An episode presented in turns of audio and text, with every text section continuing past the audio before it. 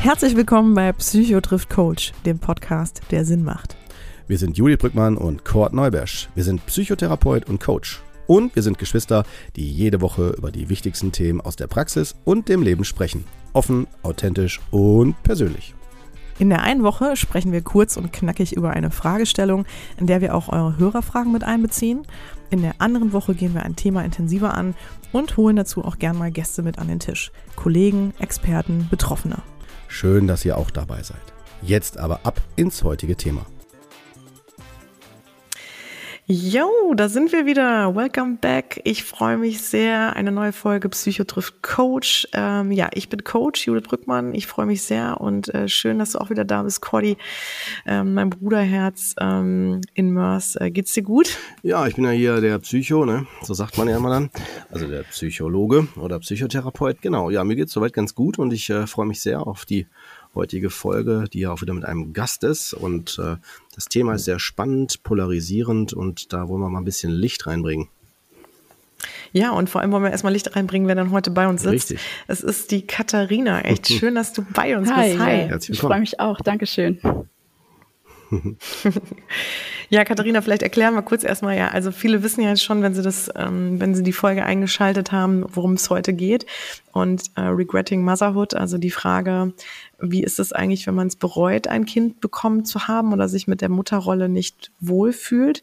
Und äh, ich fand es ganz schön, dass du uns damals eine E-Mail geschrieben hast. Was heißt damals? Ist ja noch gar nicht so lange her und vor ein paar Wochen und ähm, genau und da halt Bezug drauf genommen hast und gesagt hast, Mensch, das wäre doch eigentlich ein Thema, du hast da eigene Erfahrungen mit und das würdest du würdest du dir ganz gut vorstellen können bei uns im Kontext und äh, wir fanden das direkt super und haben dich da ja auch im Grunde ja direkt eingeladen, weil wir das auch wichtig finden, genau dieses Thema mal in größerer Runde hier zu betrachten und natürlich mit dir als jemandem, die das dann auch erfährt oder damit auch das Thema hat und weiß, wovon sie da spricht, ähm, das natürlich einfach auch nochmal um einiges authentischer ist, das mal näher sich anzuschauen und vielleicht auch an vielen Stellen hoffentlich da aufzuklären ähm, ja, es ist polar polarisieren, Cord, hast du gerade schon gesagt.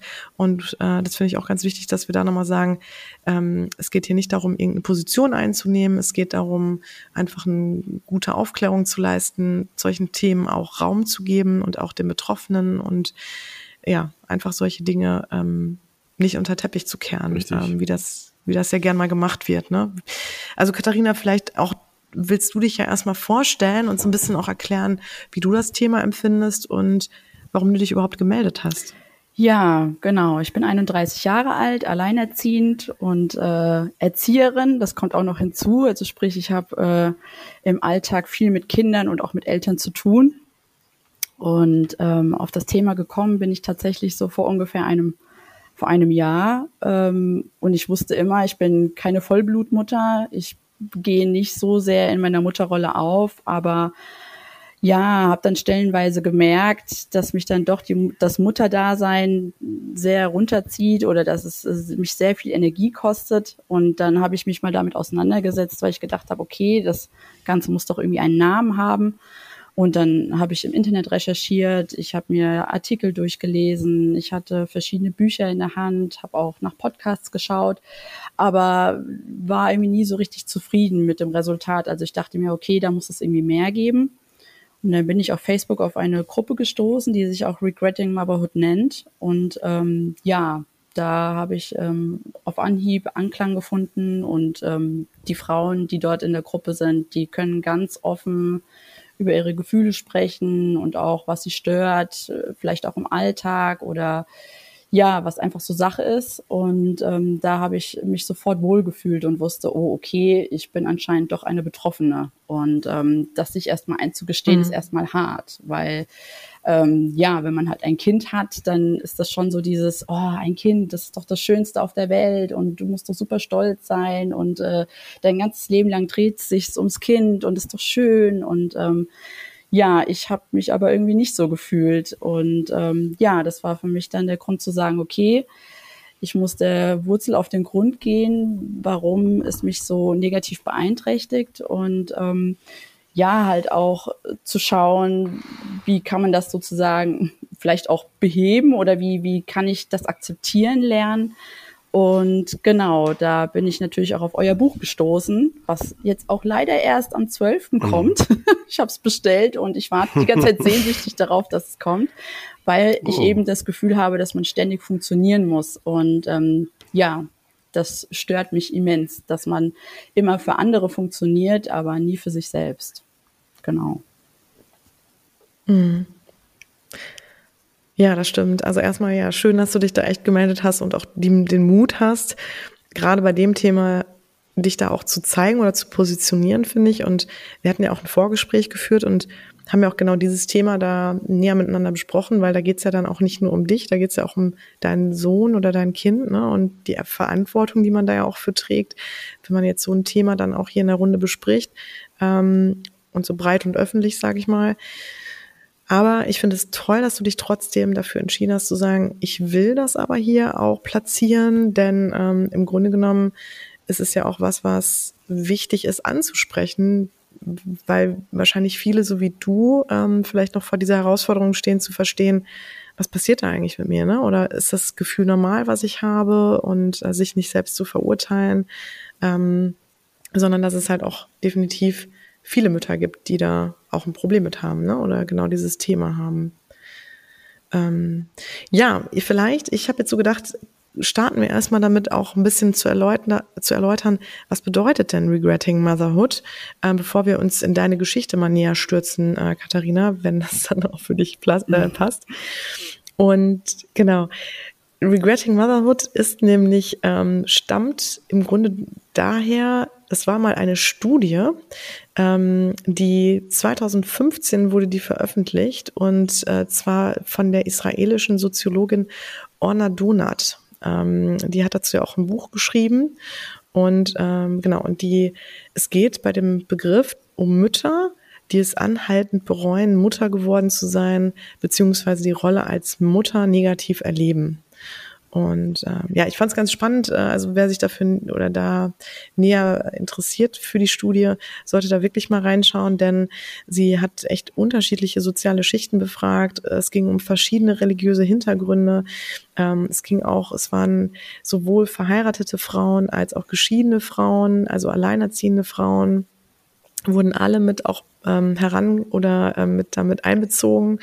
Und äh, genau und sie hat allen die Frage gestellt äh, was würden sie sagen wenn sie die Zeit zurückdrehen könnten mit ihrem heutigen Wissen und ihrer Erfahrung würden sie noch mal Mutter werden? Und wenn die Frauen es mit einem klaren Nein beantworten konnten dann äh, wurde das als dieses regretting motherhood ähm, aufgenommen oder aufgefasst. Und ja, und es, bei den Frau, befragten Frauen geht es auch nicht, das finde ich auch nochmal ganz wichtig, um die Liebe zu den Kindern. Ähm, die ist davon wirklich äh, nicht berührt, sondern ähm, es ging darum, das halten die Frauen so mit, nach eigenen Angaben, um das ausgeprägte Gefühl, in ihrer Rolle so als Mutter gefangen zu sein. Und ähm, und das, was ich auch ganz spannend finde, ist, dass viele Frauen schon so erlebt haben während der Schwangerschaft. Und womit man auch nochmal ausschließen kann, dass es mit der Entwicklung der, der Kindespersönlichkeit zu tun hat. Ähm, genau. Ja, also es ist losgelöst von den Gefühlen zum Kind und auch von der Persönlichkeit und der Entwicklung des Kindes, sondern es geht wirklich um die eigene Identität oder das eigene Erleben dieser Mutterrolle. Ja, vielleicht ähm, hast du ja Lust, mal Katharina so ein bisschen zu erklären, wann hat das denn bei dir überhaupt damit angefangen? Oder vielleicht willst du uns auch mal grundsätzlich abholen, mal erstmal deine Geschichte erklären. Ähm, wie bist du schwanger geworden ja. und ähm, wie kam es überhaupt dazu? Und wann hast du eigentlich für dich festgestellt, dass du auch zu dieser Gruppe da oder dass man sagen könnte, Regretting Motherhood trifft halt auch auf dich zu? Ja, also schwanger geworden bin ich mit äh, 23 und ähm, ja, relativ früh so für mich, weil ich mich mit 23 noch nicht bereit gefühlt habe für ein Kind. Und ähm, ja, was natürlich auch damit zusammenhängt, dass ich da noch zu Hause gewohnt habe, gerade fertig mit meiner Ausbildung war und eigentlich ja raus in die Welt und Geld verdienen und reisen wollte. Und ja, dann auf einmal hieß es dann im sechsten Monat, du bist, äh, du bist Mutter. Juhu. Und ähm, ja, auch auf ganz äh, untraditionelle Weise sozusagen. Ich äh, war beim Radiologen und wir gingen noch davon aus, dass da ein Tumor in meinem Bauch ist. Und äh, ja, das war alles sehr, sehr dramatisch. Äh, ich hatte also nur drei Monate Zeit, ähm, ja, mich damit abzufinden, dass ich Mutter werde und ja, dass mein Leben jetzt ganz anders verläuft. Und ja, ähm, ich hatte eine Traumgeburt, also innerhalb von sechs, sieben Stunden war der Kleine da und es ging auch mit geplatzter ähm, Fruchtblase los, ganz langsam. Und ähm, ja, die Presswehen gingen auch nur eine halbe Stunde, also es war alles relativ, ich sag mal, gediegen. Aber als der Kleine dann in meinem Arm lag, war ich natürlich auf der einen Seite total glücklich, dass er gesund ist, dass es mir gut geht. Aber auf der anderen Seite war ich ähm, ja auch sehr hin und her gerissen mit mir selbst, weil ich irgendwie wusste, so jetzt, ähm, es fühlte sich so an, als hätte das, also als würde das Leben zu Ende gehen für mich. Ne? Also als ich bin nur noch Mutter, ich ähm, funktioniere einfach nur. Und ähm, mhm. ja, das war für mich schon ein ganz schöner Schock und ich konnte das gar nicht so richtig verarbeiten, weil das halt alles so schnell ging.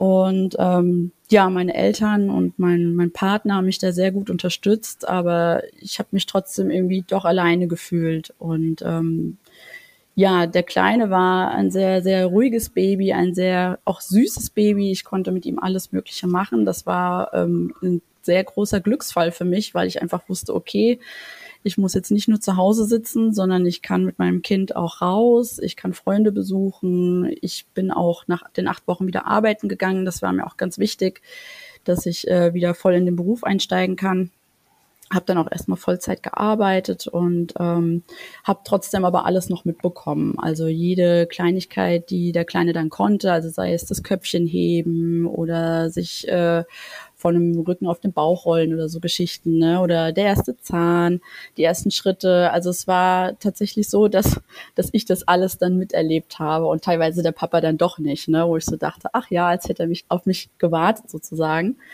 Ähm, also mein Kind liebe ich über mhm. alles. Ich habe ähm, auch von Anfang an Muttergefühle gehabt. Es ist jetzt nicht so, dass ich da irgendwie den Babyblues oder irgendwie sowas hatte, sondern ich war mir, ich war im vollen Bewusstsein über alles.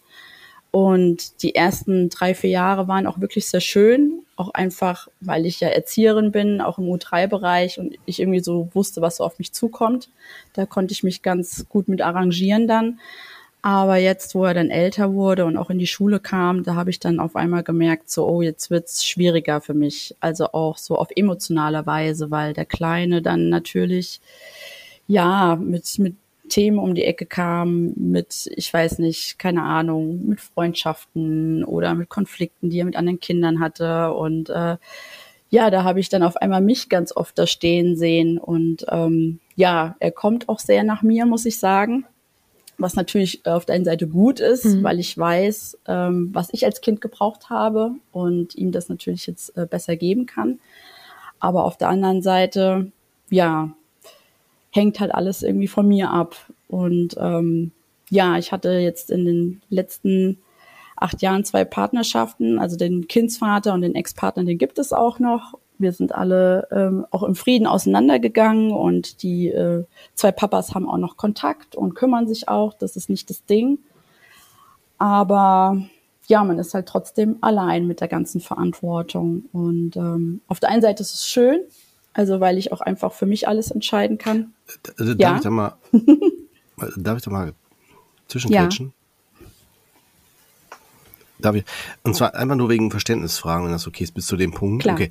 Ähm, du sagst jetzt gerade äh, die beiden Papas. Meinst du damit, ähm, dass sie äh, die Papa-Rolle, also so auch für, für deinen Sohn, somit einfach präsent waren, deswegen als Papas zählen? Mhm. Oder hattest du da, ist da noch eine andere Bedeutung? Hinter? Nein, also die, also der Kindsvater, der lebt nicht hier, der lebt äh, etwas weiter weg, sprich ein Wechselmodell ist so in dem Sinne nicht möglich.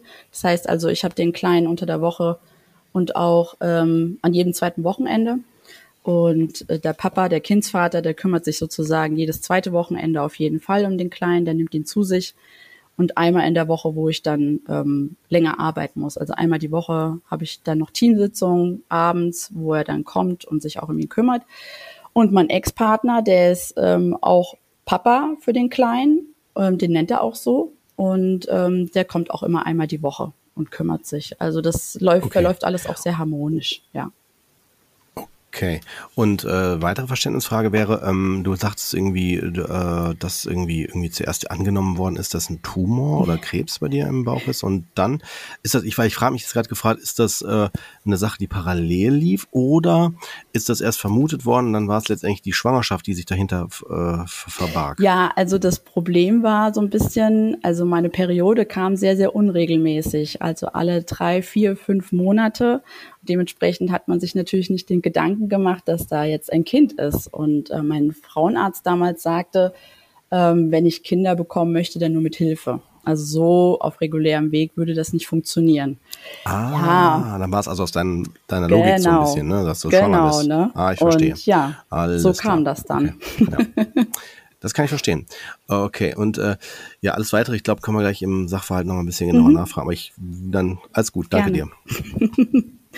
Ja, genau. Also das, äh, der Alltag ähm, hängt sehr an mir und ähm, hätte ich meine Ex-Schwiegereltern und meine Eltern nicht, die noch hier in der Nähe wohnen, um den Kleinen auch mal mir ab, ab und zu abzunehmen, dann wäre das natürlich schon auch ähm, viel schwieriger für mich. Also ich weiß, dass es Luxus ist, dass ich hier Familie habe und dass die Väter sich kümmern. Aber in meinem Inneren ist es trotzdem noch zu wenig. Also die Verantwortung ist immer noch sehr, sehr groß für mich, weswegen ich immer wieder dann an den Punkt komme, wo ich sage, ach, ich habe dieses Muttersein wirklich satt. Mhm. Hast du das mhm. eigentlich schon von Anfang an gehabt, das Gefühl so? Also als du wusstest jetzt, okay, ich bin schwanger, Kind kommt und so, äh, hast du dich da schon so auch so quasi vieles alleine turfen sehen oder hast du gedacht, so, ich sage es mal ganz kitschig, ah, das wird alles super und mit irgendwie im Sinne von im Sinne von jetzt, was Partnerschaft und so betrifft? Oder hast du da schon gedacht, äh, das bleibt eher wahrscheinlich an dir hängen? Ja, also schwierig. Also auf der einen Seite habe ich mir, glaube ich, auch viel eingeredet, dass es gut wird. Also ich musste auch, ich musste mir das einreden, weil ich glaube, ich sonst das Kind zur Adoption freigegeben hätte. Aber ähm, da das ja im sechsten Monat war, war für mich das schon so beschlossene Sache. So, okay, du kriegst jetzt das Kind und ähm, ja, versuchst halt, dich damit zu arrangieren. Du übernimmst die Verantwortung und ähm, ja, also das, das war schon eine ganz schöne Zwickmühle für mich, ja. Aber ich habe da gar nicht darüber nachgedacht, einen anderen Weg einzuschlagen, weil ja, wenn man das Herz halt auch einfach dann auf dem Bildschirm schlagen sieht, ne, dann denkt man sich so, ja, du bist doch für dieses Wesen verantwortlich. Du, da bleibt dir keine ja, andere klar. Wahl, ja. Ja. Hast, würdest du sagen, hast du es in der Schwangerschaft eigentlich auch dann noch fühlen können, auch als Kind? Oder weil ich hatte ja, ich habe jetzt ja rausgehört, du hast ja eine Zeit lang erstmal gedacht, es ist was anderes. Und als dann irgendwann die Erkenntnis kam, du hast, glaube ich, gesagt, ne, drei Monate waren da noch irgendwie, mhm. ne, bis zur Geburt. Ähm, das sind ja drei Monate, wo man ja vielleicht auch, je nachdem wie das Kind liegt, äh, das Kind auch deutlicher spüren kann. Ja, ne? also ich meine, ähm, vorher habe ich es nicht so wahrgenommen. Da habe ich tatsächlich so die Kindsbewegung so eher als Bauchschmerzen empfunden. Aber als es dann rauskam, dass ich schwanger bin, dann ist natürlich auch mein Bauch mehr gewachsen. Und dann habe ich natürlich das Kind gespürt. Und ich habe ähm, dann auch, ähm, mein Bauch war relativ klein. Da, ähm, wenn dann die Bewegungen kamen und man sieht dann diese kleinen Dellen, die sich denn da bilden. Ähm, mhm. Klar, das war für mich dann, also da haben sie schon, das waren so richtige Glücksmomente. Da dachte ich so, oh, da ist wirklich etwas mhm. in mir drin, ne? etwas Lebendiges und äh, das wächst da an mir heran das war natürlich auch sehr schön. Also ich konnte mich mir auch immer als Mutter irgendwie gut vorstellen, weil ich wusste, ich bin Erzieherin, ich weiß über Kinder Bescheid, ich habe so dieses gewisse Know-how, ähm, das wird schon gut laufen. Ne? Okay. Und, und hattest du auch Kinderwünsche eigentlich vorher, also bevor dein äh, Frauenarzt dir gesagt hat, Mensch, bei dir wird es eher schwierig, nur mit künstlich oder mit großem Aufwand? Nein. Also ich wusste, Kinder willst du keine. Ich bin halt mit zwei jüngeren Brüdern aufgewachsen und habe mich halt immer irgendwie mein Leben lang schon um Kinder gekümmert und wusste, wenn ich ausziehe, ah. dann will ich für mich sein. Ja. Okay. Okay. Und wie lange, wie lange war es nach dem Auszug? Kannst du das nochmal erklären? Wie lange war das, der Abstand? Der Abstand war sehr kurz. Der, der Auszug war im Dezember und im Februar kam der Kleine. Ja. Es war wirklich eine sehr kurze oh, Zeitspanne, okay. ja. Das heißt, du hattest wirklich nie die Gelegenheit, komplett mal für dich zu sein und diese Jugendzeit oder ich sag mal diese Zeit, wenn man gerade ausgezogen ist von zu Hause, in vollen Zügen auszunutzen und auszukosten? Nein, überhaupt nicht. Also mein, mein Gedanke war schon damals, als ich den Mietvertrag unterschrieben hatte, du willst nicht mit deinem Partner zusammenziehen, du willst eigentlich nur mal für dich sein, dich nur um dich selbst kümmern, nur für dich, also wirklich auch für dich herausfinden, was willst du eigentlich im Leben. Und das ist mir damit schon ein Stück mhm. genommen worden, ja. Ja, interessant, genau. Vor allem, weil du jetzt auch mit deinen Brüdern dann nochmal angedeutet hast, dass du ja wahrscheinlich schon immer sehr viel vielleicht auch Verantwortung als Große mhm. übernommen hast. Ja. Oder und war das dann auch so ein, so ein Gefühl von, und jetzt, vor allem, jetzt geht's wirklich mal um mich und jetzt darf ich einfach mal ich sein oder loslegen? Mhm. Ja, definitiv. Ja, und, und Und es kommt ja auch noch hinzu, ne, dass ich mal, äh, dass du sagtest, äh, du hattest jetzt keine Kinderwünsche, zumindest sagen wir mal zu diesem Zeitpunkt, ne, so um es auch noch mal ein bisschen fairer zu halten. Und zum anderen ähm, ist es ja auch so, dass du das nicht selber entschieden hast. Also im Sinne, also nicht bewusst, weißt du, ja. wie ich das meine? Also, dass du da, ne, also du hast jetzt ja nicht gesagt, yo, ich möchte gerne, sondern da hat das ja gefühlt das Leben ja äh, mit entschieden. Und ähm, das ist ja wie, äh, ich könnte mir vorstellen, dass das ähm, sich bei dir so angefühlt hat, wie ähm, so, ähm, da, da wird was entschieden mhm. über dich, dass du gar nicht selber gewählt hast. Und du hast noch nicht mal die Möglichkeit, das zu verändern, ne? Ja, Richtig? ja, genau. Würdest du das ja. so sagen? Ich will dir jetzt keine Worte Nein, nein, nein, legen, alles gut. das ist so. Mh so wie du es beschreibst, so kam es bei mir jetzt zumindest an. Ja, genau. Wie war das denn für dich? Vielleicht können wir auch, wenn das für dich in Ordnung ist, nochmal zu diesem Moment zurückgehen. Als du da lagst, ich meine, allein schon die, dieser Gedanke, du liegst da und im Grunde steht gerade im Raum, ob du einen Tumor hast, mhm. ja. Also, was, glaube ich, auch für viele ganz traumatisch ist und was man ja auch erstmal verstehen muss.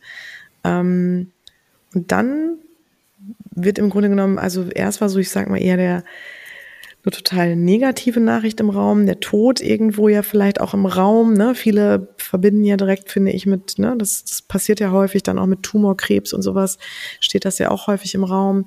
Ähm, sowas wie, ne, wer weiß, was da überhaupt passiert dann mit mir. Ähm, hin zu einer Nachricht, die ja eigentlich völlig, ja, das, also eher ja genau das Gegenteil ist. Also das Thema Leben, ne, Glück, ähm, aber wie hast du das empfunden, Katharina? Also mir wäre der Tumor in dem Moment am liebsten gewesen, muss ich ganz wirklich sagen. Also ich habe geweint und geschrien. Meine Mutter kam rein, die hatte sich an dem Tag extra Urlaub genommen, weil sie natürlich auch totale Angst hatte. Und ähm, ja, der Arzt saß halt da und ähm, das Interessante war, die, die Ärzte wollten mich ja erst ins MRT stecken, das war aber voll. Und dementsprechend haben sie mich erst zum Ultraschall dann geschickt. Gott sei Dank. Ja, also da muss man auch immer wieder dazu ja. sagen, dass es echt Glück war. Und äh, ja, er hat mir dann den Bildschirm halt hingeschickt, äh, hingeschoben und hat äh, dann mir den Kopf gezeigt und den Körper und war total begeistert und hat gesagt, oh, schauen Sie mal, Sie werden Mutter und oh, wie toll und äh, schauen Sie sich das Baby an und ich sitze da und denke mir, ich will das gerade gar nicht sehen, ich will das gerade gar nicht wahrhaben, ja. Ähm, für mich mhm. war das ein Schock, definitiv. Ähm, Vielleicht nochmal auch, äh, was wir schon so gesagt haben, aber ich würde ganz gern trotzdem nochmal die Hörer sensibilisieren. Ne? Wenn man jetzt sowas hört und wenn man jetzt vor allen Dingen vielleicht Mütter zuhören, die sich jetzt als Vollblutmama äh, fühlen oder auch andere, die sich vielleicht ähnlich positionieren, könnten jetzt vielleicht an der Stelle denken, oh Gott, wie schrecklich, ne? wie kann man nur sowas formulieren? Ich möchte dann nochmal auch nochmal sensibilisieren, ähm, dass halt diese, diese, ähm, dass es hier um eine ganz andere Perspektive geht. Und äh, das meine ich jetzt nicht werten, ne, sondern beschreiben, dass man einfach nochmal wirklich sagen muss, äh, es gibt verschiedene Blickwinkel da drauf. Und ich finde, du hast das, Katharina, sehr deutlich von Anfang an gesagt, dass du gesagt hast, nein, ich habe mich da noch, noch bisher noch nicht so gesehen und wollte das auch nicht. Und das ist eine gewisse Perspektive. Mhm auf diese Thematik. Und äh, das finde ich nochmal ganz wichtig, ne, um auch da die Hörer nochmal entsprechend abzuholen und wenn natürlich, äh, damit, damit das hier auch, ähm, wie sagt man, ja, damit das an der Stelle auch äh, den Hörern möglich ist, ähm, besser, glaube ich, weiter zu folgen und nicht so sehr in so eine, ich nenne es mal, äh, Reaktanz oder Resonanz zu gehen. Ne? Also ich meine, das kann vielleicht trotzdem passieren, aber das war, wie gesagt, nur eine Einladung nochmal an die Hörer, ähm, wenn die sagen, man sich an bestimmten Formulierungen vielleicht stoßen oder so, ne? Das ist so ein bisschen wie ein Blick über, über Fach, Fach, ähm, sagt man, über die Schulter, Fachschulter, äh, um zu sagen, bleibt ruhig dabei, äh, wenn ihr möchtet, wenn euch das Thema interessiert. Ähm, ich finde es, wie gesagt, nach wie vor sehr spannend, weil ich glaube, Katharina, Ähm, da würde ich auch ganz gerne jetzt auch direkt eine Frage zu stellen. Würdest du, ähm, hast du das Gefühl gehabt, du warst alleine mit dieser Sichtweise oder würdest du sagen, du konntest von Anfang an schon so offen und differenziert damit umgehen und hast gedacht, da gibt es bestimmt viele, die reden nur nicht darüber? Ähm, da ich ja mit Eltern arbeite, kriege ich das ja immer schon so ein Stück weit mit, dass ähm, auch Eltern ja auch so ein bisschen durchleuchten lassen, dass sie überfordert sind oder ja, dass es natürlich auch schlechte Tage gibt und ähm, da muss man auch nochmal differenzieren. Natürlich geht es jeder Mutter oder jedem Vater so, dass man mal Phasen hat, wo man sich denkt, boah, ey, das ist mega anstrengend gerade oder es sind gerade mega anstrengende Phasen mit den Kindern, die wieder vorbeigehen. Aber bei mir ist diese Phase ja immer also relativ durchgängig. Und ähm, wenn ich da mit Eltern an einem Tisch sitze und sie mir das erzählen, dass sie dass sie traurig sind oder auch, weil sie selbst mit ihrer Identität gerade zu kämpfen haben, weil sie eben nur noch Mutter sind und äh, nicht mehr die Person wie vor der Geburt, dann kann ich denen immer wieder nur sagen, ja, dass es wichtig ist, sich auch Zeit für sich zu nehmen und dass man eben seine Persönlichkeit nicht an den Nagel hängt, ne, sondern dass man sich auch eingestehen soll, dass man nicht nur Mutter ist. Und ähm, das war mir von Anfang an wichtig, zu sagen, ich bin nicht nur Mutter. Und das habe ich auch äh, meinen mhm. Partnern oder auch meinen, meinen Eltern auch von vornherein gesagt, dass ich ähm, nicht nur Mutter bin, sondern dass ich auch nach wie vor meine Freiheiten möchte, zu sagen, keine Ahnung, ich gehe noch mit meinen Freundinnen was trinken oder ich gehe noch auf ein Konzert oder und wenn ich nur vor Netflix Katharina, sitze, ja. Äh, voll nachvollziehbar. Ich habe mich gerade gefragt, in dem Zusammenhang, was du jetzt gerade gesagt hast, wie ist das denn für dich, damit man da mal so eine Vorstellung von bekommt, ne? Wenn du hast gesagt, grad, du hast aber auch gerade gesagt, dass du deinen deinen deinen Sohn liebst, mhm. ne? Über alles, so hast du das, glaube ich, formuliert. Und äh, wie ist das denn so, wenn du das, den Eindruck hast, er fordert dich ein. Ne? Dann gibt es, kann ich mir vorstellen, den Teil, der denkt, oh Gott, nein, will ich nicht. Ne? Und dann äh, frage ich mich, gibt es trotzdem auch einen Teil von dir, der sagt, ich liebe ihn und äh, dann bin ich, wenn ich mich auf ihn einlasse, aber auch dann auch für ihn da. Natürlich, also das gibt's auf jeden Fall. Mhm. Also ich, ich merke es vor allem immer dann, wenn ich auf der Arbeit bin und das Telefon klingelt. Da habe ich schon so direkt so dieses, oh Gott, ist irgendwas mit ihm? ne? Oder mhm. oder wenn mhm. wenn er abends irgendwie im Bett liegt und mir irgendwas von der Schule erzählt oder so, ne? Oder vom Kindergarten und mir wirklich Dinge erzählt, die ihn beschäftigen. Da da sitze ich ganz oft da und denke mir, das ist mir nicht egal. Ich will ihn da unterstützen, ich will ihm zuhören oder auch tagsüber im Alltag, wenn ich merke, dass er, dass er Spiele spielen will. Also natürlich gibt es dann oft Situationen, wo ich denke, oh, habe ich jetzt gerade keine Energie für.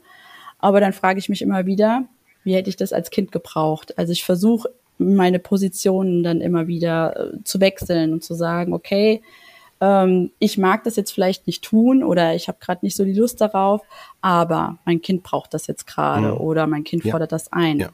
Und dann, ähm, mhm. ja, muss ich mich entscheiden, was ist jetzt gerade wichtiger. Und ähm, mhm. natürlich mhm. ähm, gibt es Situationen, wo, wo mein Kind das auch merkt ne? und ähm, das dann auch in Frage stellt und sagt, oh Mama, gerade hast du nicht so viel Zeit für mich. Und dann bin ich aber auch offen zu ihm, sage ihm, ja, ich bin gerade sehr müde, ich habe viel gearbeitet und ich habe gerade nicht so Lust, aber vielleicht können wir uns ja in einer Stunde nochmal an den Tisch setzen und was zusammen machen. Also wir versuchen da auch immer so Kompromisse zu finden, dass er merkt, okay, oh, ich, Mama hat gerade nicht so Lust, aber vielleicht später oder nur für fünf Minuten statt irgendwie 20 Minuten oder so. Also das finde ich ähm, auch wiederum sehr, sehr toll von ihm, dass er zwar merkt, es gibt Situationen, wo ich gerade nicht das, ihm das geben kann, was er braucht, aber dann sagt er auch, okay, Mama, du kannst dich jetzt mal ausruhen oder ja, wir spielen vielleicht jetzt mal nicht so lange, ist ja auch in Ordnung. Also er versucht dann auch wiederum so ein bisschen meine Perspektive einzuwechseln und dann, dann ist es ganz schön, wenn wir in Kommunikation gehen, dass, dass wir dann beide mhm. merken, okay, wir brauchen vielleicht mal auch unsere Zeit für uns oder, oder jeder mal für sich. Und das ist schön. Also ich kann wiederum mit anderen Menschen offen darüber reden, aber auch ein Stück weit mit meinem Kind, dass ich ihm sagen kann, oh, heute ist nicht so ein guter Tag. Vielleicht können wir schauen, dass wir da ein bisschen dann jeder mal auf uns selbst achten. Ja. Mhm. Das finde ich aber eigentlich hört sich total schön an auch. Also der Umgang, den du da mit deinem Sohn hast. Und ich finde vor allem daran so interessant, dass du da ja auch sehr selbstreflektiert bist, also auch wo du, du sagtest gerade, und auch wenn ich dann das Gefühl habe, oh, eigentlich möchte ich das jetzt gar nicht so gerne, dich dann versuchst da hineinzuversetzen, wie war es denn für dich als Kind oder was braucht er denn jetzt in diesem Moment dann auch äh, in dieser Zeit oder ne, warum dass du dich dann in dem Moment zurückstellst, das aber vor allem ja auch wahrnimmst. Ich glaube, dass das vielleicht vielen schwerfällt, ähm, in dem Moment so bewusst zu sein ne? und äh, da vielleicht auch vom Leben einfach sehr eingespannt sind, sehr gefordert sind und dann auch nicht immer die Möglichkeit haben, da auch so, sag ich mal, sehr bewusst zu sein und achtsam zu sein. Also von daher, das finde ich schon mal sehr bemerkenswert. Und ich finde auch, es hat jetzt so einen Namen, Regretting Motherhood, aber ich glaube, und es ist schon so, dadurch finde ich, hat es natürlich auch schon irgendwie eine Art Stigma, aber es ist ja am Ende auch, finde ich, eine gute Reflexion von sich selbst, auch sowas sagen zu können. Ähm, was ich nur wichtig finde, ist auch nochmal zu sagen, hier an der Stelle, dass dieses Thema Regretting Motherhood ähm, ja wirklich nicht an den Kindern liegt. Und ich glaube, das verstehen viele auch immer noch so ein bisschen, also oder vielleicht ist das noch so genau das, was er auch so polarisiert und aneckt, ähm, dass es wirklich nichts mit den Kindern zu tun hat, sondern dass das mit der eigenen Identität zu tun hat und mit dem, was man sich vom Leben gewünscht hat und vorgestellt hat. Also auch da wieder, was die Werte sind, was mir wichtig ist, wo ich eigentlich hin will und ähm, dass ich vielleicht auch zum Beispiel als Wert dass es einer meiner größten Werte ist, unabhängig zu sein, Freiheit zu leben ähm, und dass genau natürlich da in dieses Lebenskonzept eigentlich das Kind überhaupt nicht reinpasst. Und interessant ist ja auch aufgrund deiner Entwicklung, die du ja gemacht hast mit deinen Brüdern dann auch und wenn dann sowieso immer schon viel Verantwortung auf dir vielleicht lag, äh, und du gesagt hast, Mensch, jetzt und jetzt ging es mir darum, erstmal alleine irgendwo hinzuziehen, für mich zu sein, rauszufinden, hast du auch gerade nochmal so schön erzählt, ne, herauszufinden, wer bin ich eigentlich? und das wurde dir dann ja in dem Moment na klar, wurde das ja auch sofort in wenigen Monaten ähm, ging es um was ganz anderes und es ging von jetzt auf gleich überhaupt nicht mehr um dich. Und ähm, du wurdest da so reingeschleudert und dann auch noch über solche, ja, eigentlich ja dramatischen Umstände. Ähm, was ich nochmal ganz interessant finde, jetzt auch was dich betrifft da an der Stelle, ähm, Katharina, wie war das denn? Was genau war für dich wirklich, wo du sagst, okay, das hat jetzt wirklich für mich dieses da geht's um die Mutterrolle. Ne? Also ich habe nämlich gerade gedacht, als du vorhin so ausgeführt hast, ne, was dich so, was für dich schwierig ist, das war ja auch so dieses Thema immer funktionieren, ne? Also auch so dieses Thema wahrscheinlich viele Anforderungen, ähm, überhaupt so im Leben alles dann zu organisieren. Also man könnte ja jetzt auch sagen, vielleicht hat es auch so ein bisschen was von Erwachsenwerden, vielleicht mit ne, bestimmten anderen Themen auch zu tun, dass man sich mit bestimmten Themen anders auseinandersetzen muss, als man es vielleicht früher mal gemacht hat. Was ich sagen will, ist, bei dir ist ja vielleicht so ein bisschen das Problem, man, da ist ja, als du ja im Grunde in dieses Erwachsensein gekommen bist, war ja schon dein Sohn direkt mhm. da. Ne?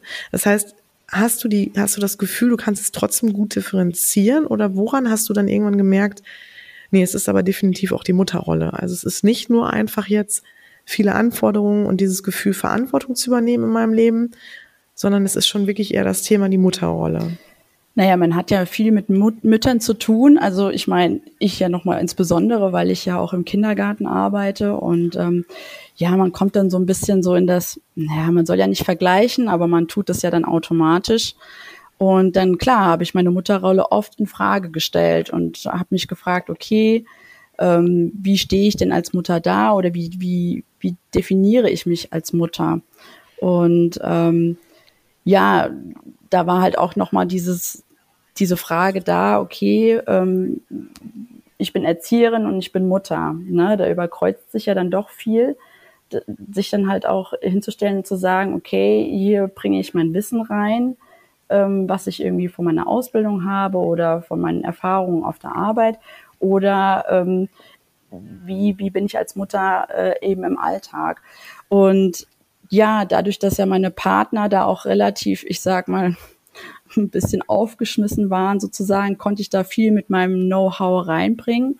Aber vieles kommt ja auch durch das Bauchgefühl oder durch den Instinkt, den man hat. Ne? Und ähm, ich war halt schon immer jemand, der relativ gut auf sein Bauchgefühl hören konnte, wenn es um das Kind ging.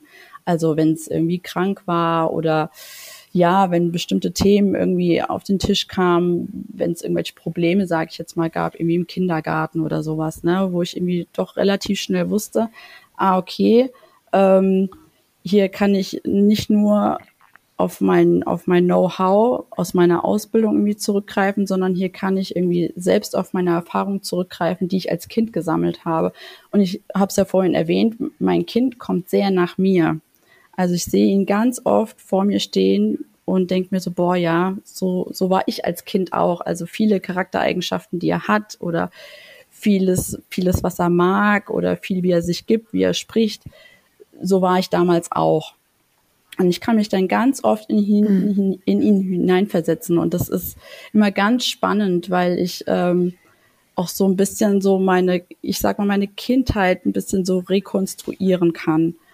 Und ähm, natürlich mhm. sagt man sich als Mutter, okay, ich mache die Dinge anders, die meine Mutter gemacht hat. Aber ähm, mein Kind gibt mir ja schon ganz oft so Dinge in die Hand. Also das ist ganz spannend. Ich brauche ganz oft nicht irgendwas reinbringen, weil er schon selbst irgendwie von sich aus kommt und sagt, Mama, ich hätte das gerne so oder so. Also ich weiß nicht, wir waren da schon von Anfang an immer ein sehr gutes Team. Ich musste da wenig irgendwie, ich kann es schlecht beschreiben, weil die Verbindung war schon immer sehr, sehr stark zwischen uns, so dass ich da irgendwie gar nicht gucken musste, okay, wie muss ich als Mutter jetzt sein oder was, was muss ich da jetzt reinbringen, weil mein Kind mir schon früh, auch schon als Baby immer so schon Signale gesendet hat, wo ich immer wusste, ah, okay, das möchte er jetzt oder das braucht er jetzt. Und ähm, ja, da war ich eigentlich relativ schnell in meinem Muttersein schon drin. Also er hat mir lustigerweise schon sehr geholfen, indem er mir einfach sehr entgegenkam, ähm, nonverbal teilweise. Und ähm, ich merke es auch jetzt, also auch heute Abend, äh, da lag er schon im Bett und wusste, wir nehmen, ich nehme die Folge heute Abend auf. Ich habe ihm das auch gesagt. Dann hat er gesagt, okay, Mama, da schlafe ich jetzt ganz schnell ein ne, damit du dann in Ruhe deine Podcast-Folge aufnehmen kannst. Also ist es nicht mal so, dass ich das zu ihm gesagt habe, dass ich die Ruhe brauche, sondern er hat es von sich aus gesagt. Also es ist manchmal so dieses Nonverbale, so wir stehen uns gegenüber und wissen, okay, meine Mama braucht jetzt das oder manchmal schaue ich ihn an und sehe, aha, okay, er braucht das, ohne dass man darüber kommunizieren muss. Also diese Verbindung ist manchmal sehr stark, obwohl diese Reue irgendwo da ist und dann dann, dann fühle ich mich manchmal schlecht, weil ich mir so denke, ich bereue es doch so Mutter zu sein, aber mein Kind gibt mir so viel durch diese Verbindung. Und da bin ich manchmal dann in diesem Zwiespalt. Mhm. Das kann ich nachvollziehen. Also ich meine, natürlich ähm, kann man jetzt äh, ohne, ich finde, das wird dir auch gar nicht gerecht werden, aber man könnte jetzt auch, vielleicht dann macht der eine oder andere Hörer das ja auch so, sich so fragen, Mensch, was ist dir denn passiert? Dass du so, ne, also man versucht dann so seine eigene Sicht irgendwie wieder zu bestätigen, ne? dass man dann denkt so, mein, was, was ist denn der Katharina passiert, dass sie so denkt, ne? Eigentlich müsste die das doch auch toll finden. Und so. Also fängt man dann schnell so, so, so Konzepte zu haben. Also ich habe sie jetzt nicht, ne? Aber ich meine nur, dass halt man da schnell so, so denken könnte. Aber tatsächlich, um halt das ein bisschen auch von dir zu lösen, Katharina, äh, die Frage, die ich mir natürlich schon so generell stelle, weil ich äh, jetzt nicht so viele Klienten hatte oder viele Berührungspunkte hatte aktiv mit diesem Thema, deswegen, deswegen finde ich es auch sehr spannend, ähm, die ich mir schon so stelle, die Fragen sind so, ähm, ob du, na, die würde ich jetzt auch an dich auch tatsächlich richten, ähm, ob du sagen würdest, dass das, äh, sagtest gerade, du hast eine gutes, gute Intuition, ein gutes Gespür. Würdest du sagen, war das schon immer eigentlich für dich so klar, dass du äh, zwar Kinder gut begleiten kannst, also sei es durch Geschwister oder durch deinen Job, oder ob du sagen würdest, ähm, nee, ich glaube, dass ich nicht der Typ bin, der jemals irgendwie Mutter sein will oder so. Ne? Man kann ja immer nur von der aktuellen Situation ausgehen, also bis zur aktuellen Situation. Aber kann ja sein, dass du so jemand bist, der sagt, nee, das war für mich eigentlich immer schon klar und äh, das, das ist nicht so meins. Würdest du da so weit gehen und sagen, das ist tatsächlich äh, so bei dir oder? Ja, also ich sag mal, auf mein, also in meiner Arbeit ist es ja auch tatsächlich, also ich arbeite mit ganz kleinen und ich hatte schon immer diese Verbindung zu diesen ganz kleinen Kindern. Also da ist ja auch viel dieses Nonverbale, ne? Also die können ja teilweise noch mhm. nicht richtig reden oder sprechen halt in ihrer Babysprache. Und das habe ich schon von Anfang an irgendwie gemerkt, dass ich da schon ja so eine Verbindung zu diesen Kindern habe. Und deswegen habe ich den Job ja auch ergriffen. Aber wusste immer, dass ich ähm, auch diese Zeit für mich brauche. Also in meiner, in meiner Freizeit möchte ich gerne für mich, über mich selbst verfügen, sozusagen. Und deswegen war für mich immer klar, Mutter sein, pff, nö, eigentlich nicht. Also vielleicht irgendwann mhm. mal, aber das mhm. stand für mich gar nicht zur Debatte, sondern ich wusste, okay, mhm. auf der Arbeit kann ich mit Kindern sein und da habe ich es auch immer sehr genossen und wusste aber, wenn ich nach Hause gehe, dann ist da wie so ein Cut. Ne? Also da ist dann Zeit, mhm. Zeit für mich, Zeit, äh, ja. meine Reise zu gestalten. Ja. Ne? Aber ja. ja. Genau. Also total nachvollziehbar. Und Judith hat das ja auch gerade schon, äh, finde ich, super gut rausgearbeitet. Also zumindest nochmal betont, dass du ja auch gerade, ne, du bist gerade aus dem Elternhaus raus, die ganzen Umstände, und dann denkst du dir, geil, Leben geht los jetzt, ne, so gefühlt. Und dann zack, kommt plötzlich da so eine, äh, eine ganz andere Ab Abzweigung, ne, wenn man jetzt so das ein bisschen wie so eine Straße sieht, ne? Und dann steht da Abbiegung Mama, mhm. ne? Ich finde auch, ähm, vielleicht um da nochmal auf die Frage von vorhin zurückzukommen, ich fand das so interessant, ähm, dass du jetzt auch gerade vor allem so auf die Verbindung von dir und deinem Sohn zu sprechen gekommen bist und die auch wirklich, fand ich zumindest, so schön lebhaft auch dargestellt hast. Also ich kann mir, ich glaube, eure Verbindung auch sehr gut vorstellen. Ähm, und wo man ja eigentlich jetzt sagen würde, Mensch, im Grunde hört es sich so an, als ob du eigentlich total glücklich damit bist, ne? Und dass da eigentlich gar kein Problem wäre. Wann hast du denn aber oder wo das war ja so die Ursprungsfrage. Was glaubst du, wann hast du festgestellt, dass es wirklich die Mutterrolle ist, die du bereust? Ähm, weil du auf, ne, was, was genau belastet dich da, was an, auch wirklich an der Mutterrolle festzumachen ist? Dieses ständige Funktionieren zu müssen. Also immer für mein Kind mhm. mich aufopfern zu müssen. Nicht einfach sagen zu können, so, ich packe jetzt mal meine Koffer für zwei Tage und fahre einfach mal weg. Sondern das ist ja damit mhm. verbunden, dass ich alles organisieren muss dass äh, der Kleine untergebracht ist und ich bin dann zwar zwei Tage weg, aber bin mit meinem Kopf ja trotzdem immer beim Kind, weil ich immer weiß, okay, es kann irgendwas passieren, es kann sich jemand melden, ähm, ich, es kann ein Unfall passieren, dann muss ich nach Hause. Also ich kann nicht wirklich abschalten in meinem Kopf, sondern ich bin mit meinen Gedanken immer bei meinem Kind. Mhm. Mhm. Ja. Ich glaube, das können wahrscheinlich auch sehr viele gut nachvollziehen. Ne? Das ist definitiv äh, wahrscheinlich auch für viele ein Thema, könnte ich mir vorstellen. Ähm, was natürlich auch nochmal so, finde ich, mit zunehmendem Alter sich ja auch nochmal verändert.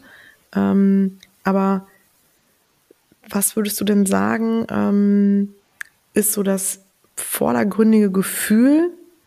Oder anders gefragt, Katharina, wenn ich dich jetzt fragen würde, was, wenn du es auf einen, auf einen Wert oder auf eine Sache reduzieren müsstest, was dir fehlt und was du mit dem Nicht-Muttersein verknüpfst? Ne? Was ist das? Mir fehlt die Freiheit. Die Freiheit, über mich zu verfügen. Ja. Über, über mich alleine ja. auch. Ne? Also, meine, also meine Verantwortung, mhm. die ich nur für mich habe. Also ich, ich, ich werde mal noch ein bisschen provokanter. Man könnte fast sagen, äh, es hat gar nichts mit deinem Kind zu tun. Ne? Nein. Weißt ja, du, ich meine? Natürlich. Ja, genau, ne? das, das, mein, das meinte ich auch gerade ja, ja, genau, das, das haben wir, betonen. Das haben wir ja schon, aber das haben wir ja vorhin schon, äh, das haben wir ja schon, genau, hatten wir ja schon angesprochen, mhm. ne? Ja. Und mir war es nochmal wichtig, nochmal so zu betonen. Ne? Also nochmal so, nochmal ja. richtig rauszustellen. Weil wenn man da noch so ein bisschen befangen ist, dass man denken könnte, ach Mensch. Hm. Ja, also ich äh, habe diese Situation durchaus, wenn ich das anspreche.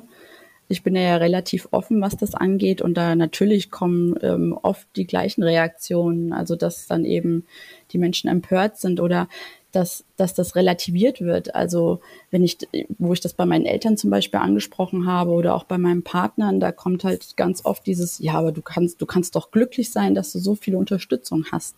Oder du kannst doch froh sein, ähm, dass, dass, er in der, dass er ganz lange in der Betreuung ist. Oder, oder, oder. Also mein, mein Schmerz, den ich eigentlich mit mir herumtrage, wird die ganze Zeit relativiert.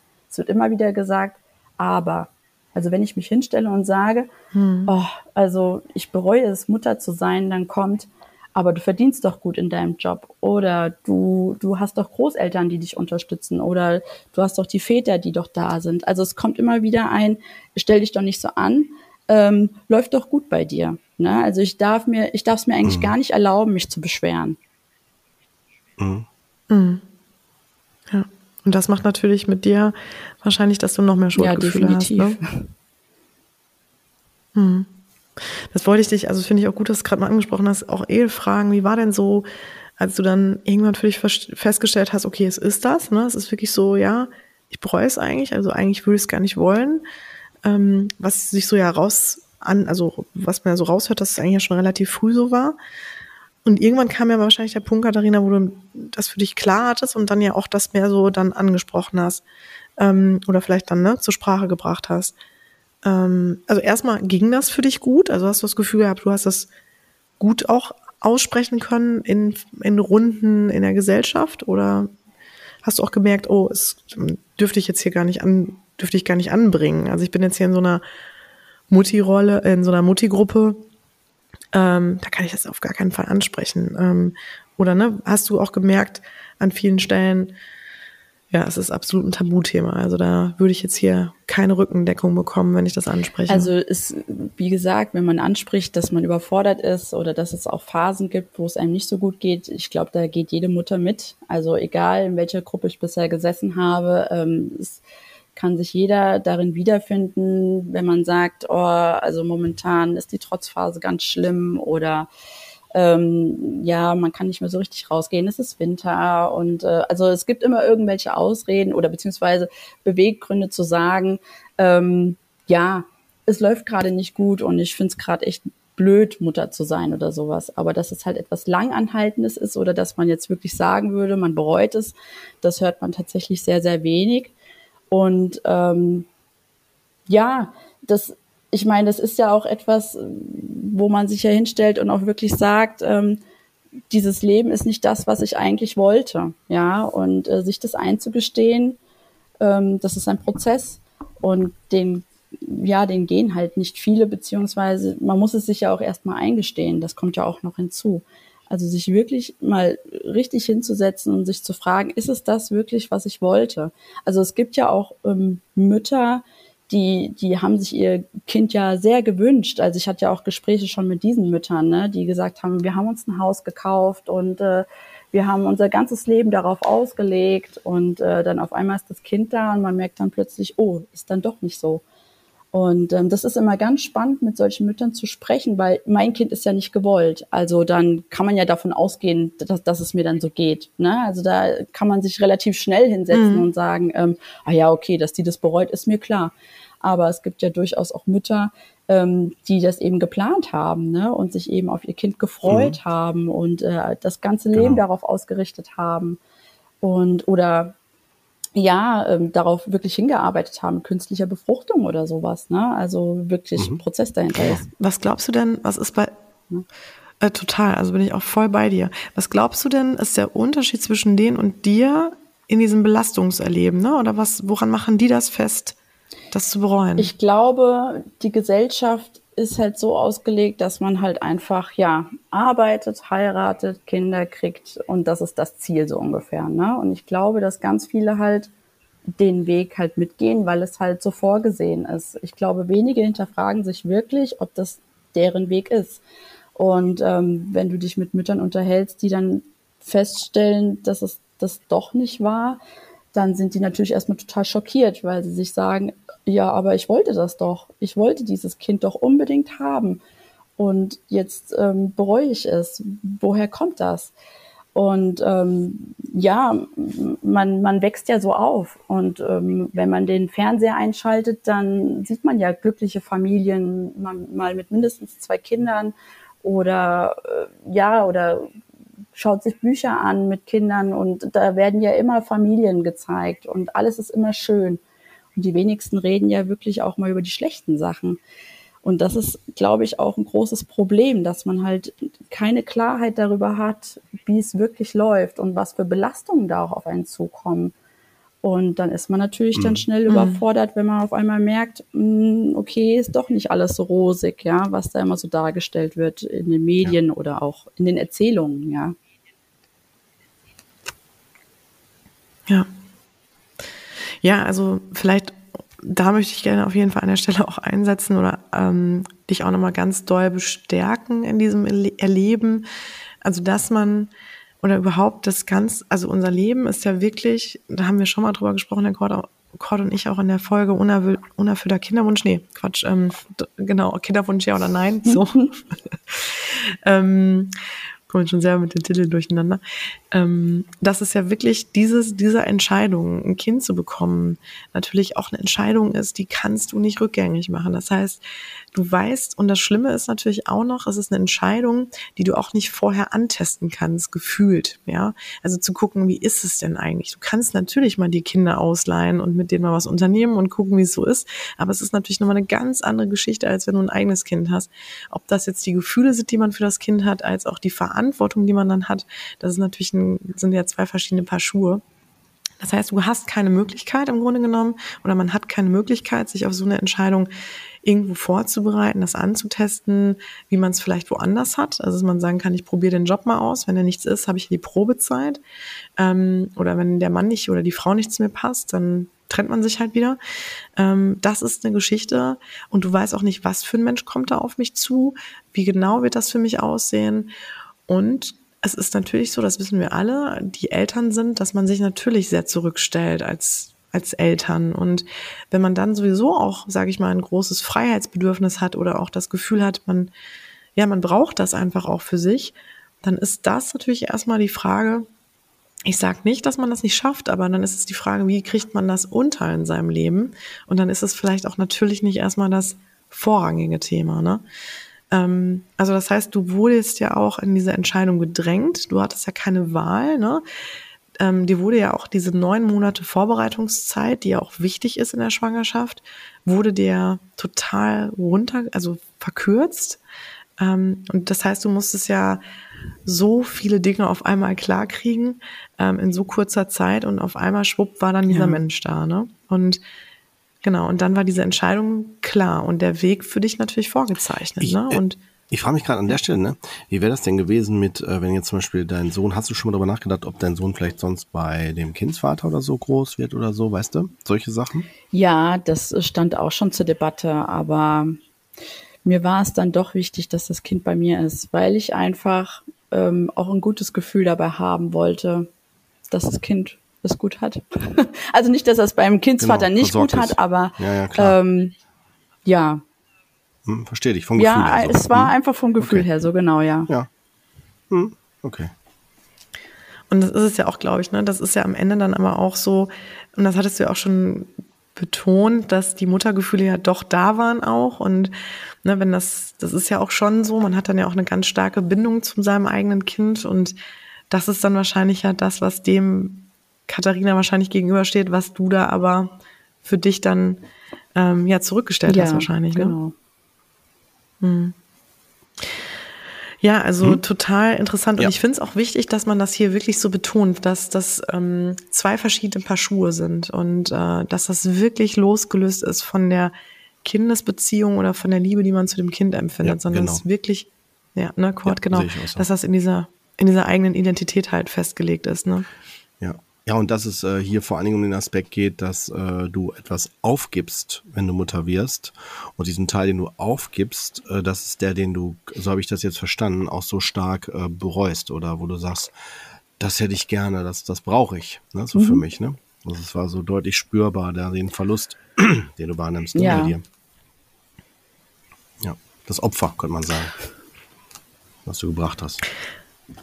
Ja, zumal du ja sogar auch klar dass also wie dein Plan, wie dein Weg verlaufen hätte oder hätte verlaufen sollen und du ja auch gesagt hast, so, ne, ich wollte das total gerne, ich wollte unbedingt für mich sein.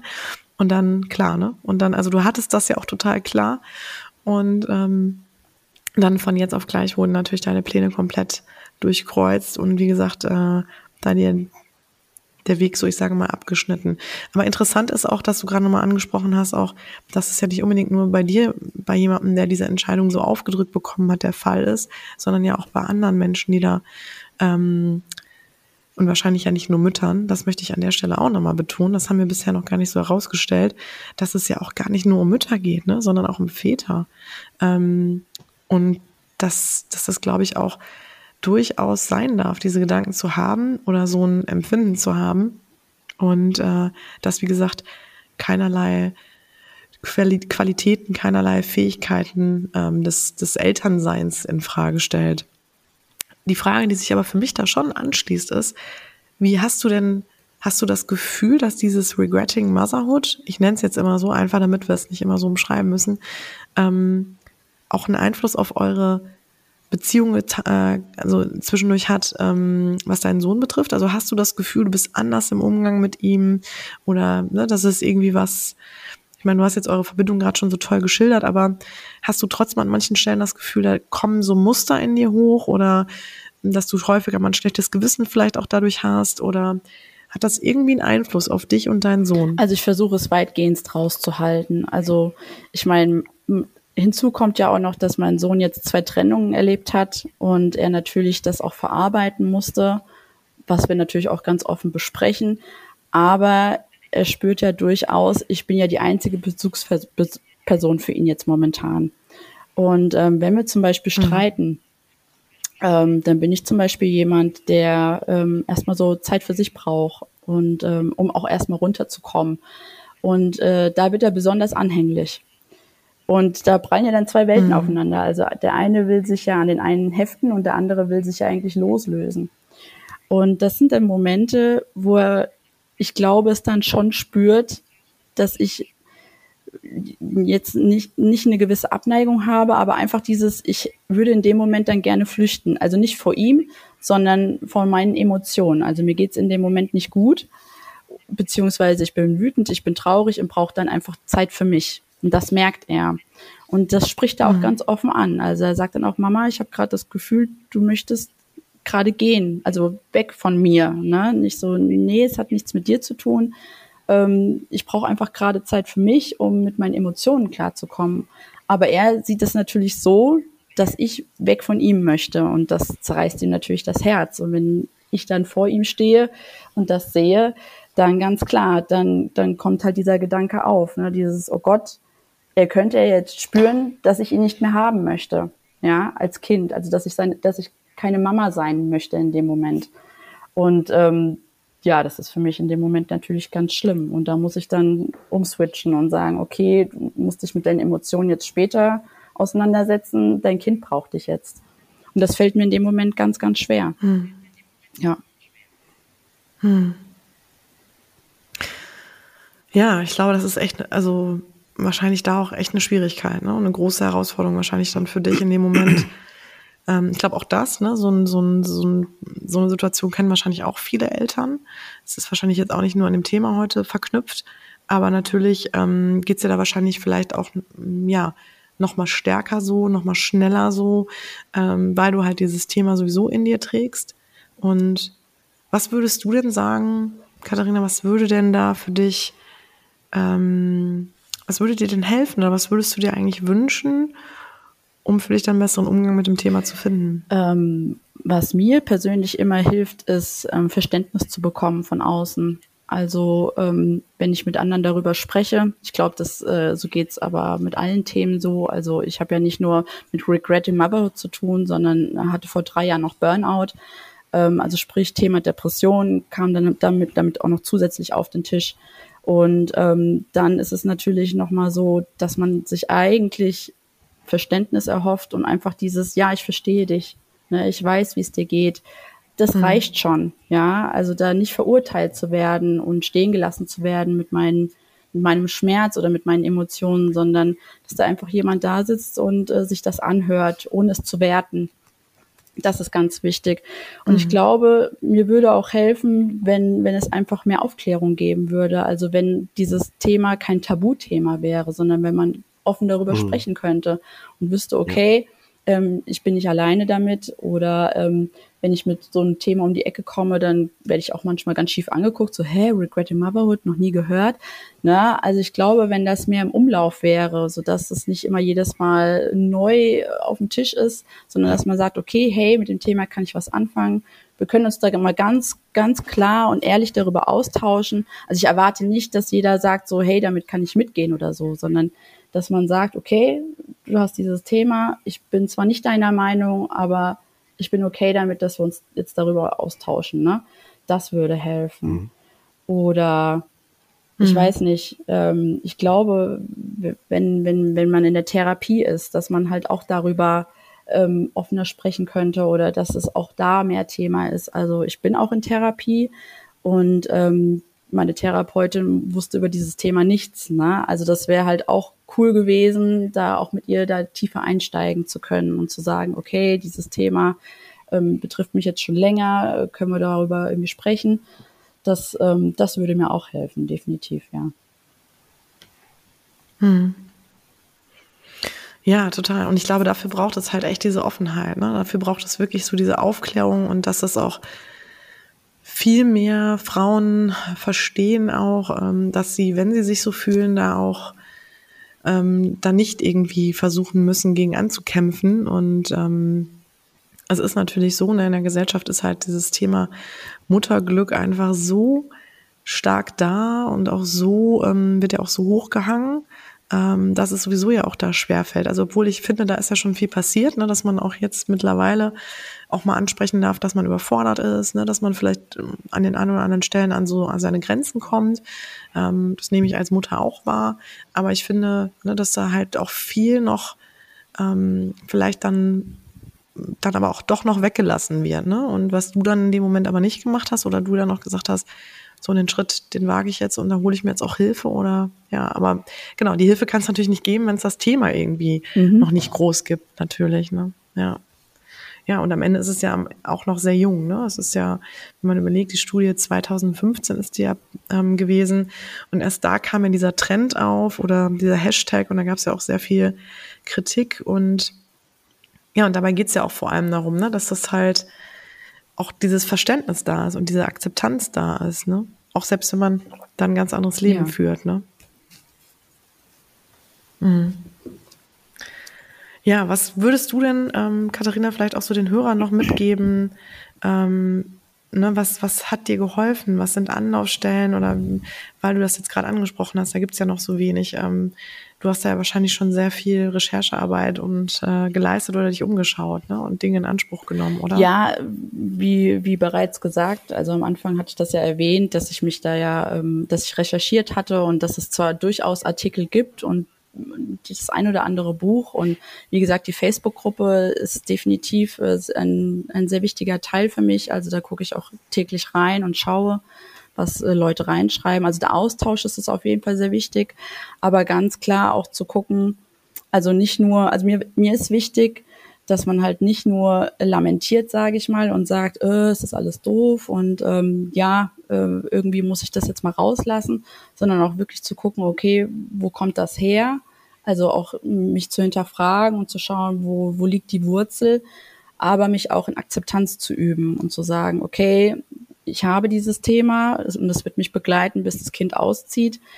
Wie kann ich das Beste daraus machen? Ja, also wie kann ich mir Perspektiven schaffen? Mhm. Wie kann ich mir Nischen schaffen? Wo kann ich wirklich Zeit für mich einräumen? Also ich meine, natürlich wird das Kind jetzt selbstständiger und größer, ähm, dass man da halt auch einfach sagt, okay, ähm, wie, wie kann ich es schaffen, jetzt nicht irgendwie jetzt die nächsten zehn Jahre zu denken, oh Gott, äh, das Leben geht jetzt so weiter, sondern dass man sich wirklich äh, Step by Step die Freiheiten schafft, die man braucht. Und äh, ja, genau. Das, das wäre sehr wichtig. Also da bin ich auch auf einem guten Weg, glaube ich. Also indem ich auch sage, wie jetzt auch zum Beispiel der Podcast. Also es gibt mir ja jetzt auch eine Möglichkeit zu sagen, ich setze mich mit dem Thema nochmal auseinander ähm, und werde gespiegelt oder ja, in der Gruppe der Austausch. Und ähm, ich meine, für Aufklärung zu sorgen, ist ja auch für mich jetzt sozusagen auch wie so ein, ja, ist für mich schon sehr wichtig einfach, weil ich merke, okay, wenn ich raus in die Welt gehe, ähm, tre treffe ich zwar Müttern, denen es ähnlich geht, aber die, glaube ich, noch nicht so an dem Punkt sind wie ich, dass sie sich eingestehen können, ah, da ist wirklich irgendwas in mir. Und ähm, ja, deswegen ist es eine tolle Chance jetzt für mich, ähm, hier zu sprechen und äh, für Aufklärung zu sorgen. Hm. Ja, also ähm, finde ich, ich glaube, du hast es jetzt nochmal super zusammengefasst, auch in hm. deinen eigenen Worten. Und was mir nur noch dazu zu sagen bleibt, finde ich auch so ein kleiner Ausblick oder eine Hilfestellung dann für die Zeit. So hast du es ja auch gerade benannt und da hast du vollkommen recht mit.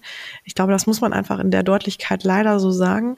Ähm, wenn das an der Mutterrolle hängt und wenn das genau diese Themen sind, die du gerade angesprochen hast, dieses Thema Freiheit und wen, also diese Verantwortungsschwere dann ne, durch das Kind, ähm, dann ist es natürlich leider verknüpft mit dieser Mutterschaft und ähm, dann hast du natürlich auch noch einige Jahre damit zu tun.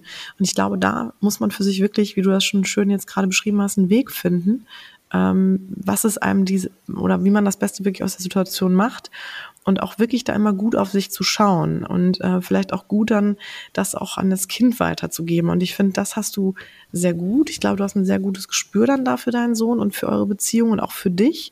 Also das fällt mir gerade so auf. Ich glaube, du bist sehr bewusst darin, was du so wahrnimmst oder denkst, fühlst und kannst das, glaube ich, sehr gut direkt mh, mm, kriegst das, glaube ich, sehr gut mit und äh, kannst da auch gut, glaube ich, direkt reagieren. Und das ist eine super Eigenschaft. Also da erstmal, die ist nicht selbstverständlich, ähm, dass man sich da so gut im Blick hat. Und da anschließend ist natürlich auch, dass man auch wirklich sich Räume schafft und auch an sich denkt und nicht, wie du das schon auch zu Anfang so schön gesagt hast, auch ganz klar für sich sagt, ich bin nicht nur Mutter, sondern ich bin auch ich. Ich habe eine eigene Persönlichkeit. Ich bin eine ganz andere Persönlichkeit als, als mein Kind.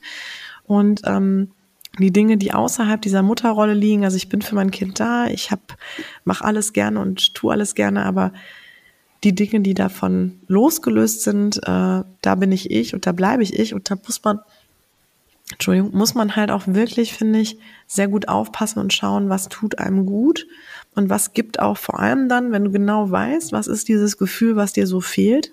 Und das haben wir vorhin mal einmal klar benannt, da hast du ja gesagt Freiheit. Und dass man auch versucht, genau dieses Gefühl dann für sich zu konstruieren. Ne? Also wirklich zu gucken, dass man sich so zwischendurch solche Momente schafft, wo man das Gefühl hat, so und jetzt habe ich das Gefühl von Freiheit. Wenn es auch nicht ganz ist, also leicht eingeschränkt, weil ne, das Kind ist im Hinterkopf, aber dass man schon versucht, dieses Gefühl für sich zu leben oder diesen Wert für sich zu leben. Also das wäre jetzt nochmal was, was ich gerne so auch an die Hörer da nochmal mitgeben wollen würde. Und natürlich auch nochmal an dich, Katharina, obwohl ich da das Gefühl habe, du bist da echt schon ganz gut. Ähm, ja, Kurt, was sagst du dazu? Ja, auf jeden Fall, kann ich mich nur anschließen. Ich habe jetzt gerade überlegt, ob ich noch was ergänzen will oder so, aber ich habe gedacht, nee, ist gut, auf jeden Fall, kann ich so stehen lassen.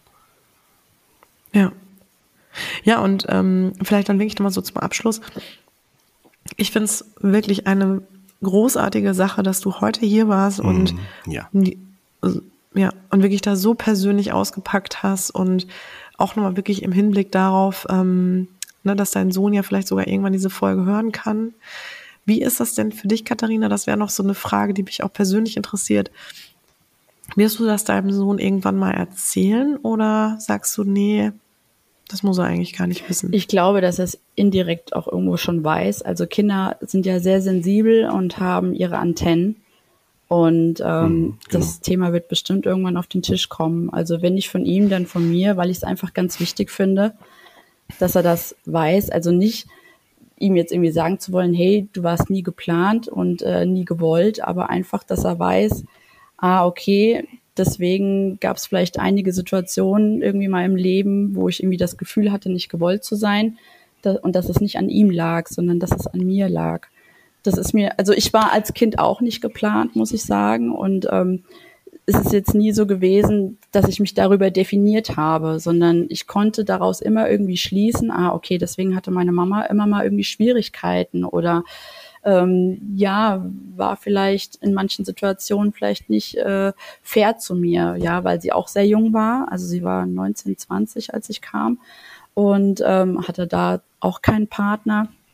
Und ähm, dementsprechend kann ich mich in meine Mutter gut hineinversetzen. Ja, ähm, und ich möchte da ganz offen sein. Ich möchte ihm sagen, ja, du warst zwar nicht geplant und nicht gewollt, aber trotzdem haben wir das Beste draus gemacht und trotzdem liebe ich dich. Ja, und das ist ganz wichtig, dass er das weiß.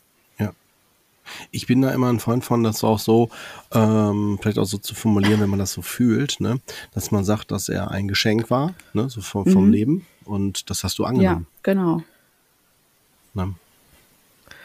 Ja, das hast du angenommen, genau. Aber natürlich ne, hat sowas wie eine Mutterrolle einfach auch dieses große Verantwortungsthema, ne, was sie mit sich zieht. Das da ist einfach so, natürlich, ne. Und ähm, weil ne, dieser Mensch ist dann einfach noch nicht in der Lage, für sich selbst zu sorgen. Und man will natürlich auch dem Menschen alles Gute mitgeben und komplett, also man liebt es ja auch und ne, aber natürlich hat das auch, äh, ist das somit die größte Verantwortung natürlich, die man ja auch tragen kann im Leben. Ne? Ähm, von daher, ja, aber genau, ich hoffe einfach, da haben wir einen ganz guten Bogen hier geschlagen. Und wie geht's dir jetzt, Katharina, so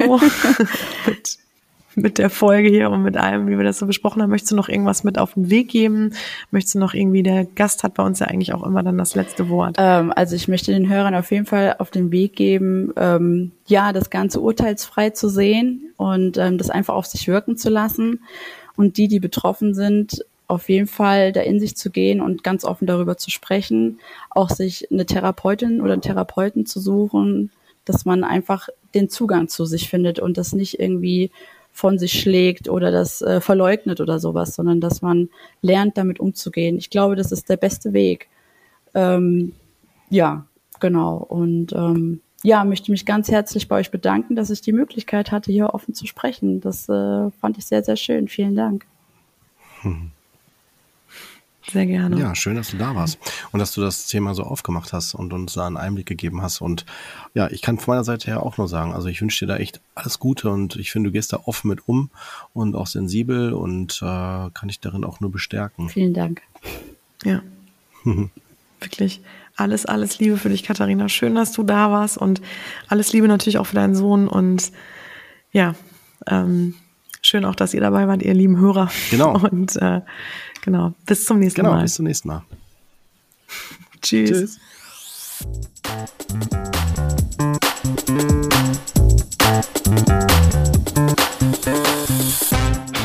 Das war Psycho trifft Coach, der Podcast, der Sinn macht. Wir möchten euch damit unterhalten, inspirieren, informieren und bewegen. Solltet ihr etwas auf dem Herzen haben, ein Thema oder Fachgebiet beisteuern oder einfach euer konstruktives Feedback zum Podcast loswerden wollen, immer her damit. Ihr findet uns bei Facebook, Instagram, YouTube, Twitter und Co. oder unter psychotriffcoach.de. Dort bekommt ihr auch immer alle aktuellen bzw. weiterführenden Informationen zu unseren Folgen und Gästen. Wir danken euch von ganzem Herzen für euer Ohr und freuen uns, wenn ihr unseren Podcast bei iTunes mit ein paar lieben Sternen bewertet, über die sozialen Netzwerke teilt oder einfach mit Freunden und Bekannten darüber sprecht. In diesem Sinne, bis zum nächsten Mal, ihr Lieben. Wir freuen uns drauf. Yeah.